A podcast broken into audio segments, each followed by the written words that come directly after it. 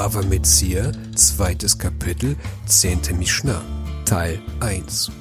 Sagt die Mishnah, Matzah barefet ve'eno chayav ba.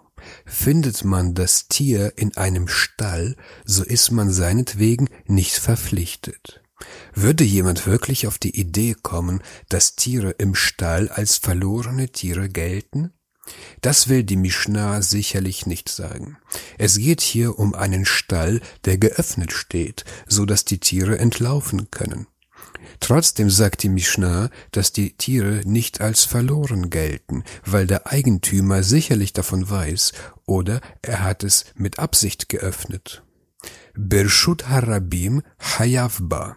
Findet man das Tier im öffentlichen Bereich, so ist man seinetwegen verpflichtet.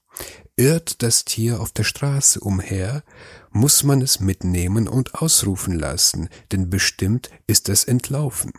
Ve'im haita beid hakvarot lo mala.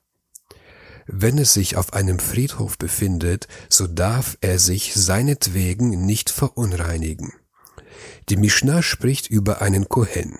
Bist du ein Kohen, so darfst du dich nicht auf Friedhöfe begeben, denn dadurch wirst du verunreinigt durch die Tumamet, durch die Unreinheit von Toten, wie es heißt in Vaikra 21.1.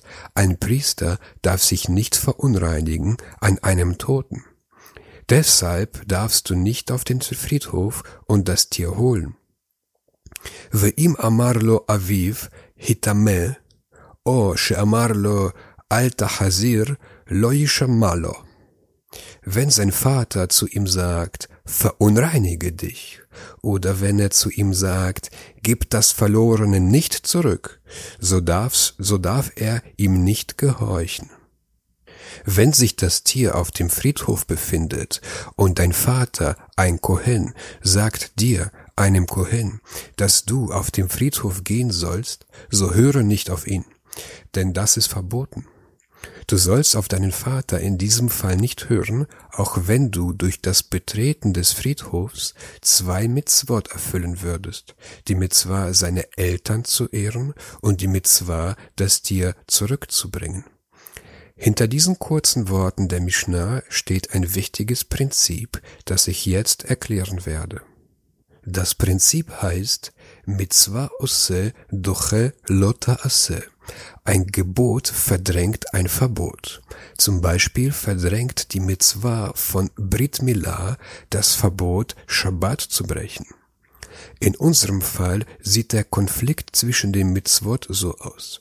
Einerseits hast du die Mitzvah, das verlorene Tier dem Eigentümer zurückzubringen, wie es heißt in Dvarim 22, zurückbringen sollst du es deinem Bruder. Außerdem ist es eine Mitzvah aus der Torah, deine Eltern zu ehren. Andererseits hast du das Verbot, dich nicht durch Tote verunreinigen zu lassen. Jetzt, nach dem Prinzip Mitzvah osse dochelota asse, ein Gebot verdrängt ein Verbot, musst du dich doch verunreinigen lassen.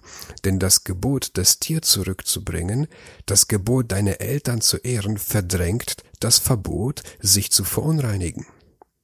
Doch die Mishnah sagt nein, nicht in diesem Fall. Warum nicht? Das Prinzip Mitzvah osse doche lota asse funktioniert nur dann, wenn ein Gebot gegen ein Verbot im Konflikt stehen. Hier aber hat der Kohen nicht nur das Verbot, sich verunreinigen zu lassen, er hat auch ein Gebot, heilig zu bleiben. Wie es heißt in Vaikra 21,6, sie sollen ihrem Gott heilig sein. Das heißt, das Gebot, die Eltern zu ehren, steht im Konflikt gegen das Gebot, heilig zu sein, und ein Gebot verdrängt kein anderes Gebot.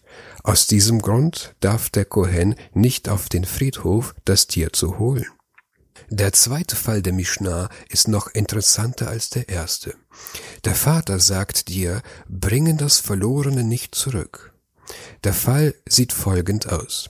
Dein Vater ist ein älterer Herr und ihr beide sitzt gerade auf dem Balkon, während eine Kuh auf der Straße vorbeiläuft. Du willst sofort runter, um die Kuh zu nehmen. Doch dein Vater sagt nein, bring mir bitte jetzt die Butter, gib mir eine Tafel Schokolade und so weiter. In diesem Fall sagt die Mishnah, höre nicht auf ihn, sondern gehe und nimm die Kuh.